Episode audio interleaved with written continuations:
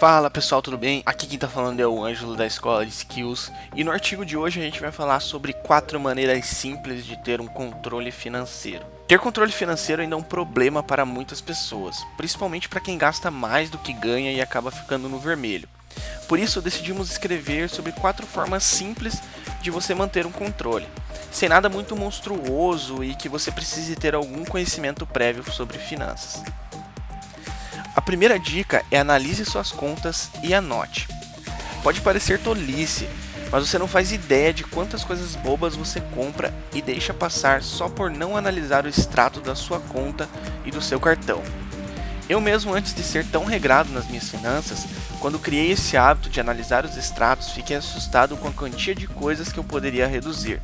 Uma parte importante do seu controle financeiro é anotar tudo que você gasta. Sim, eu sei que parece chato e arcaico fazer isso, mas vai por mim. Ter uma planilha que te ajuda nessas horas faz total diferença. Por isso, peça a notinha de tudo que você comprar e depois anote. No final do mês você faz um balanço e seu bolso vai agradecer. Segunda dica: estabeleça sonhos e prazos. Sonhos com prazos se transformam em metas. E cá entre nós, quantos sonhos você tem atualmente que não envolvam dinheiro? Eu confesso que eu não tenho nenhum. Ou seja, use esses seus sonhos como gatilho para seu planejamento financeiro. Faça com que essas metas sejam um motivo para você poupar dinheiro e realizar aquela tão sonhada viagem ou comprar aquele smartphone da moda. Ter uma motivação para ajudar a poupar melhora muito o planejamento de suas finanças. A terceira dica é crie um fundo de emergência.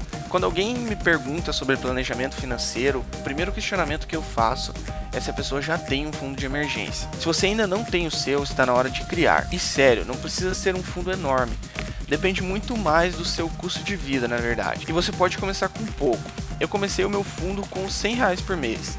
E já perdi as contas de quantas vezes ele me salvou. Mas preste atenção, o fundo de emergência, como o próprio nome já diz, é para te ajudar em caso de alguma emergência. Um exemplo real. Alguns meses atrás, por acidente, eu quebrei um dente quase que totalmente. Ou seja, não estava no meu planejamento financeiro gastar uma grana com um dentista.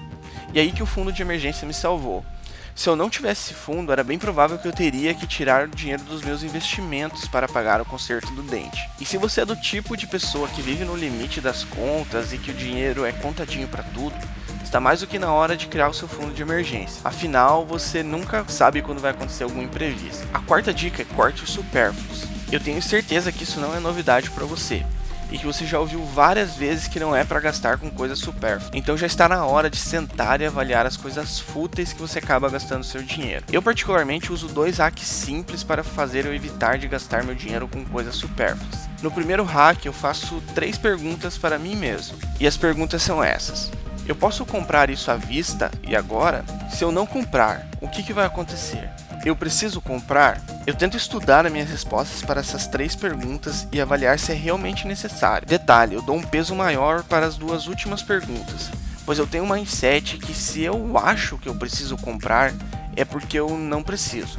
E a regra é simples: se eu acho, tipo, se é achismo, se eu tô achando que eu preciso comprar alguma coisa, é porque eu realmente não preciso. Outro hack que eu uso parece bizarro, mas funciona. Se antes de dormir eu não pensar na coisa que eu quero comprar durante 3 dias, eu não compro. Se for algo muito necessário, é quase impossível que eu não pense antes de dormir. Em outras palavras, pensei 3 dias seguidos sobre essa coisa antes de dormir é porque eu realmente preciso comprar. E esses hacks se adequam mais a compras caras, mas é de muita importância para o seu planejamento financeiro que você dê uma boa atenção para aqueles gastos pequenos é aquele velho ditado: de grão em grão a galinha enche o papo. E é isso aí, esperamos que você goste dessas quatro dicas para melhorar o seu planejamento financeiro. E caso você tenha alguma dica, um hack que eu não comentei aqui nesse artigo, entra lá no blog da Escola de Skills e comenta no, nos comentários lá do artigo para a gente ficar sabendo também. Vai ser muito legal. Beleza? É isso aí, até o próximo artigo e sucesso!